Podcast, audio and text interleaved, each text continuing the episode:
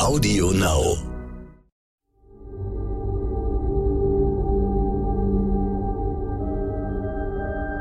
Es ist Freitag, der 30. September. Hallo und herzlich willkommen zum Stern-Podcast Ukraine, die Lage. Heute wieder mit Carlo Masala von der Bundeswehr-Universität München, der zurück aus dem Urlaub ist. Ich bin Stefan Schmitz vom Stern. Guten Morgen, Herr Masala. Einen schönen guten Morgen.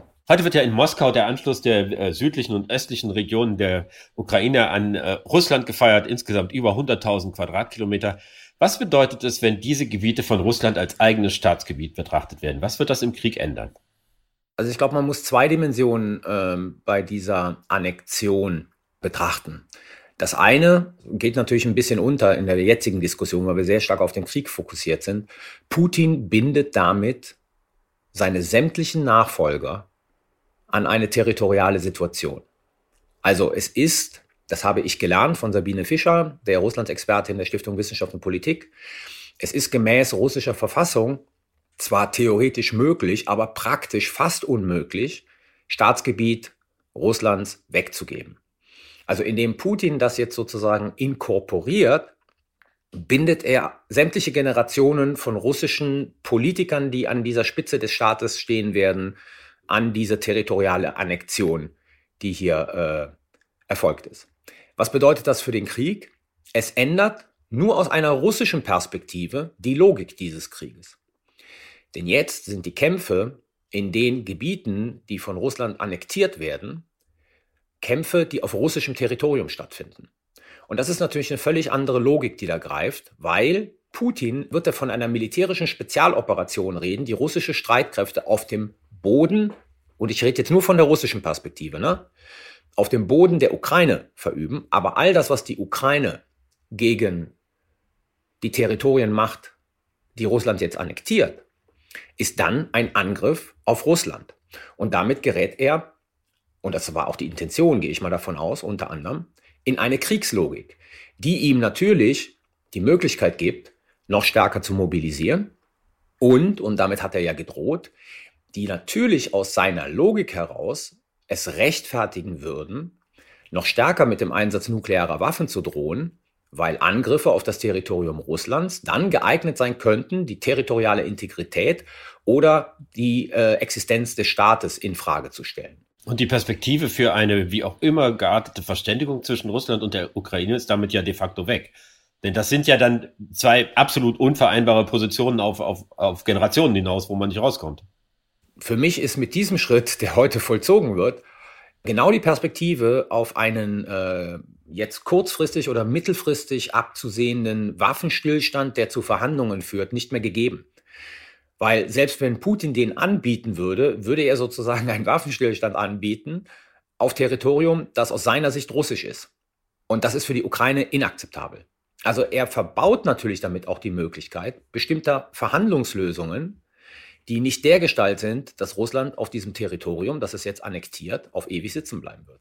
In der Ukraine selbst sieht es ja so aus, als ob die äh, ukrainischen Truppen weiter irgendwie die Initiative haben und kurz davor sind, diese äh, Kleinstadt Liman einzunehmen, die wohl von großer strategischer Bedeutung ist, wo wohl tausende russische Soldaten damit rechnen müssen, dass sie eingekesselt werden.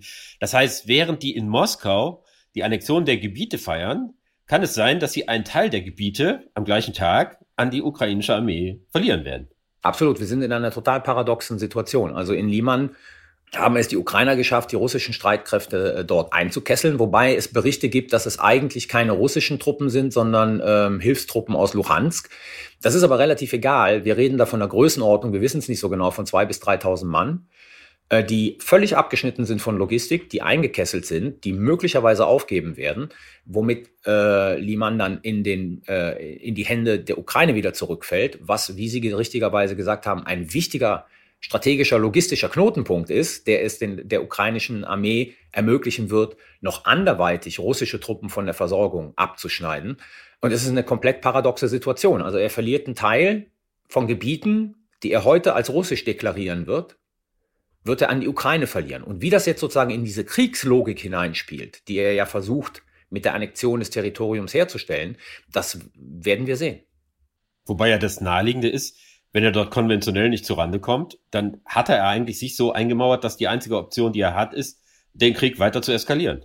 Absolut richtig, aber er muss es ja erstmal schaffen, dann wieder sozusagen seine Front aufzubauen, um den Gegenangriff zu führen. Also es ist alles eine sehr komplexe und komplizierte Situation. In dieser Woche, was mich noch irgendwie am meisten schockiert hat, waren diese Anschläge auf die ähm, Erdgaspipelines in der Ostsee, auf Nord Stream 1 und Nord Stream 2. Und man sieht dann, dass äh, in einem Gewässer, was irgendwie, irgendwie vor der friedlichen dänischen Insel Bornholm, also irgendwie so, man sagt eigentlich im, im, im friedlichsten Teil der Welt, äh, sieht man, dass der, dass der Krieg da angekommen ist. Äh, was glauben Sie, hat dieser, dieser Anschlag zu bedeuten? Es ist schwierig zu sagen, was dieser Anschlag zu bedeuten hat. Ähm, es gibt da mehrere Interpretationen.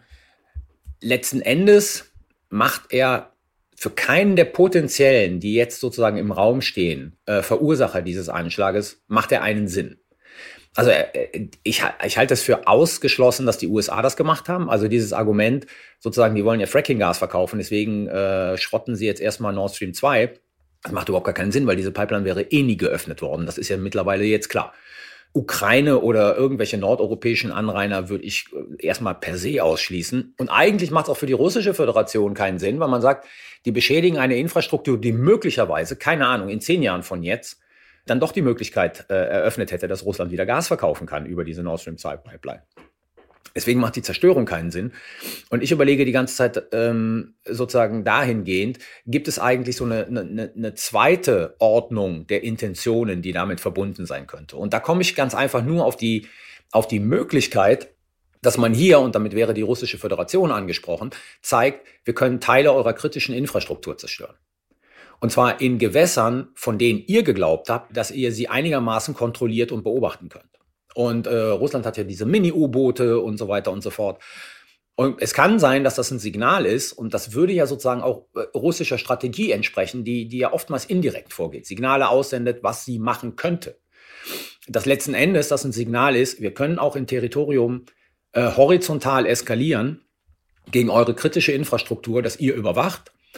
Und da liegen ja auch Unterseekabel was ja eine ganz andere Bedrohungssituation schafft. Ne? Das wäre die Bedrohungssituation, die wir bislang gesehen haben, war ja immer äh, dieser Krieg gerät außer Kontrolle. Es kommt zu einer Konfrontation zwischen Russland und der NATO, einer militärischen Konfrontation. Mhm. Aber dass man sozusagen, äh, dass ein staatlicher Akteur unsere kritische Infrastruktur angreift, was ja alles sein kann, von Internet bis Stromversorgung, genau. das hat, hatte ich zumindest bislang nicht so auf dem Schirm.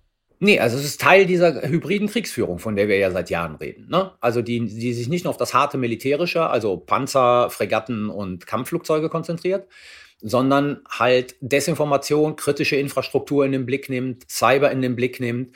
Und ähm, wenn es die russische Föderation war, dann haben wir jetzt mit den Auswirkungen dieser hybriden Kriegsführung zu tun. Und dann eröffnet sich da letzten Endes eine neue Dimension, weil dann stellt sich die Frage, welche Möglichkeiten hat die russische Föderation zukünftig, also in den nächsten Monaten, hier wirklich entscheidende Schläge gegen kritische Infrastruktur für Europäer und äh, Nordamerikaner vorzunehmen. Halten Sie denn äh, unser Leben, wie wir es führen, überhaupt für, für schützbar? Kann man diese kritische Infrastruktur in allen möglichen Bereichen äh, überhaupt äh, effektiv sichern? Es geht ja, wir reden ja auch über Kabel, die über Tausende von Kilometern äh, auf dem Meeresboden liegen. Nein, ich glaube, man kann sie nicht effektiv sichern. Also alles, was kritische Infrastruktur anbetrifft, ähm, man, man, kann es nicht so sichern, dass es unmöglich wird für einen Gegner, äh, dort Angriffe durchzuführen und zwar erfolgreicher Art. Man kann Sachen härten, äh, man kann sicherlich sozusagen Sicherheitsmaßnahmen erhöhen, aber ähm, die Anzahl äh, sozusagen von Objekten kritischer Infrastruktur, die wir haben in Europa, ist einfach viel zu hoch, als dass wir als Demokratien und offene Gesellschaften äh, die so schützen können, dass es wirklich für keinen Gegner einen Anreiz bietet, äh, die anzugreifen, weil er weiß, er wird damit nicht durchkommen. Also wir sind da verwundbar. Was natürlich umso dringlicher die Frage macht, herauszufinden, wer es nun wirklich gewesen ist.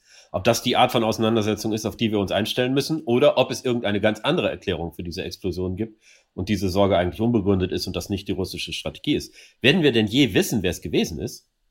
Das halte ich für sehr unwahrscheinlich. Also, weil ich glaube nicht sozusagen, dass äh, die, also wenn es die russische Föderation war oder irgendjemand anders, dass der so eindeutige Fußabdrücke äh, hinterlassen wird, ähm, wo es klar ist, dass man das auf ihn zurückführen kann. Also, das halte ich für relativ ausgeschlossen, dass wir wissen, dass wir wissen werden, ähm, wer letzten Endes diese Anschläge durchgeführt hat. Was aber, und jetzt komme ich wieder auf die hybride Kriegsführung, was ja aber schon sehr erstaunlich ist, ähm, dass sehr kurz äh, nach diesen Anschlägen oder nach der Nachricht, dass es diese Anschläge gegeben hat, ja die ganzen sozialen Medien plötzlich voll waren mit diesem äh, Joe Biden Videoclip aus dieser Pressekonferenz mit Olaf Scholz, wo er von einem Journalisten gefragt worden ist, ähm, welche Möglichkeiten die USA denn hätte, Nord Stream 2 zu stoppen, was er ja während der Pressekonferenz gesagt hat.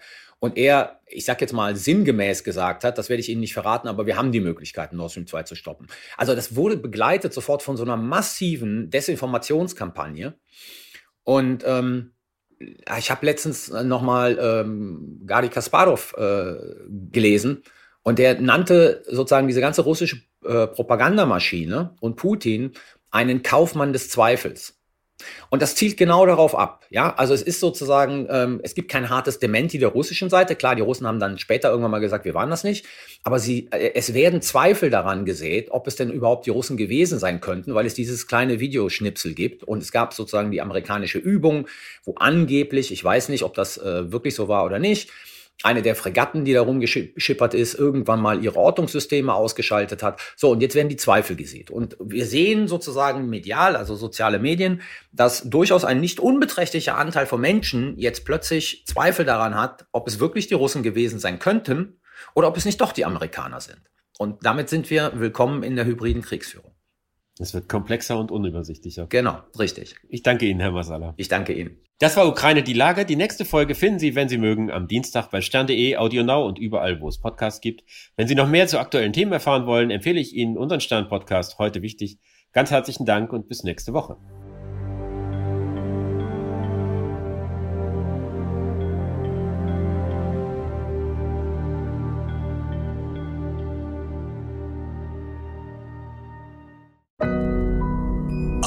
Now.